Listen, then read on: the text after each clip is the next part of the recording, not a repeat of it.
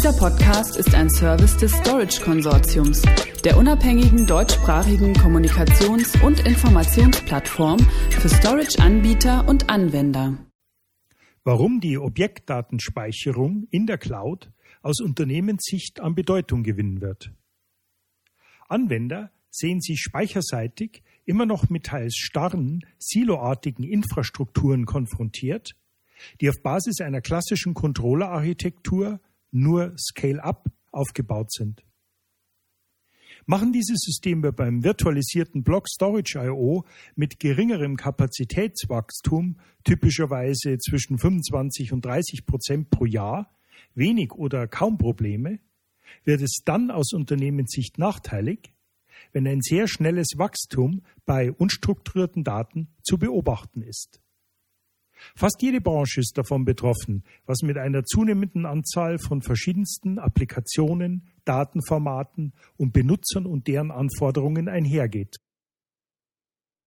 Mit dieser raschen Zunahme der unstrukturierten Daten kommt das klassische Netzwerkspeichermodell bei verschiedenen Branchen zunehmend an seine Grenzen.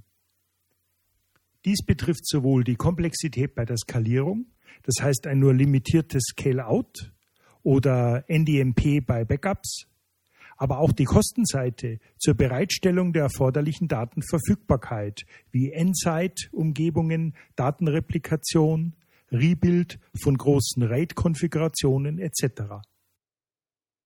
Die Vorteile von Object und Cloud Storage. Anders als transaktionsorientierte Online-Datenbanksysteme mit ihren spezifischen Anforderungen an Leistung und Datenkonsistenz sind softwaredefinierte Objektspeichersysteme auf massive Skalierbarkeit und Georeplikation hin entwickelt worden.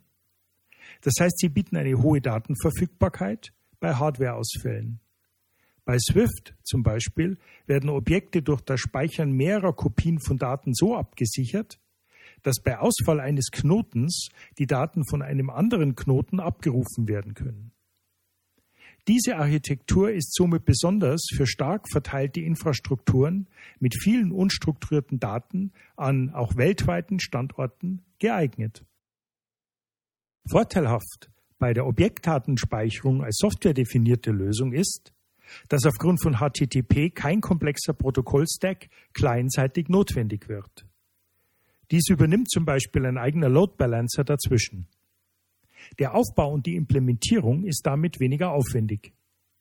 Es entsteht eine client-unabhängige SDS-Implementierung, die wesentlich von der Leistungsfähigkeit der verwendeten S3 oder CDMI API abhängig ist. Block Storage SDS mit iSCSI macht die Sache bei Clients allerdings etwas komplizierter aber das soll hier aus Zeitgründen nicht behandelt werden. Cloud Object Storage Lösungen sind somit ideale Kandidaten für große Unternehmen, die mit den oben genannten Anforderungen konfrontiert werden. Damit soll aber nicht nur die Public Cloud gemeint sein, sondern auch Lösungen als On-Premise Implementierung, die im Rahmen eines On-Demand Pay-as-you-use Storage as a Service Modells arbeiten. Die softwaredefinierte Speicherebene aggregiert den verteilten Storage logisch innerhalb eines Scale-out-Pools und verteilt Kapazitäten dynamisch auf Anwendungen und Benutzer, je nach Bedarf und Policy. Stichworte Quality of Service, Service Level Objectives. Innerhalb des eigenen Rechenzentrums entstehen damit parallel mehrere Vorteile, analog zur Nutzung von reinem Public Cloud Datenspeichern höchste Skalierbarkeit, gestiegene Zuverlässigkeit bei geringeren Kosten.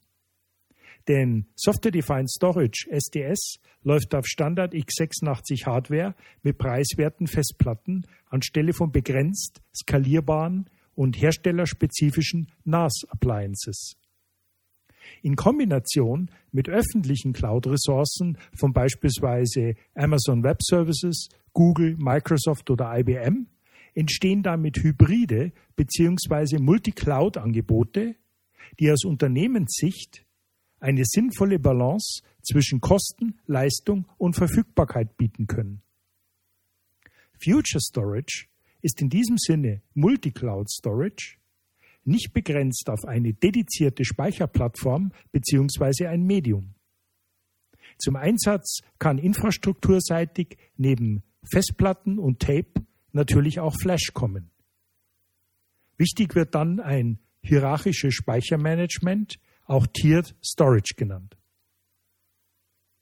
Ein Fazit. Objektspeicher repräsentiert eine Cloud-Speicherarchitektur, die für alle stark kapazitätsgetriebenen Anwendungsfälle bei branchenspezifischen Anforderungen, also zum Beispiel bei Finanzdienstleistern, der Gesundheitsindustrie, öffentliche Verwaltung, der Forschung etc., gut geeignet ist. Ein wichtiger Objektspeicher-Use-Case wird dabei zunehmend auch Cloud-Based Backup, das als hybride Lösung direkte Kosteneinsparungen mit sich bringt.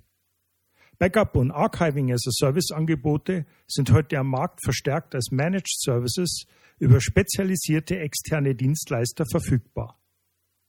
Hinweis.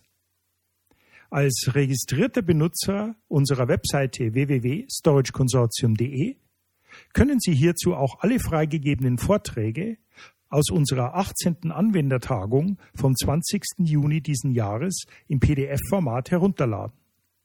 Dort wurden insbesondere die Herausforderungen beim Data Management im Spannungsfeld von Digitalisierung, Industrie 4.0 und Big Data behandelt, also auch Themen wie Object und Cloud Storage. Weitere Informationen erhalten Sie wie immer unter www.storageconsortium.de. Dieser Podcast ist ein Service des Storage Konsortiums, der unabhängigen deutschsprachigen Kommunikations- und Informationsplattform für Storage-Anbieter und Anwender.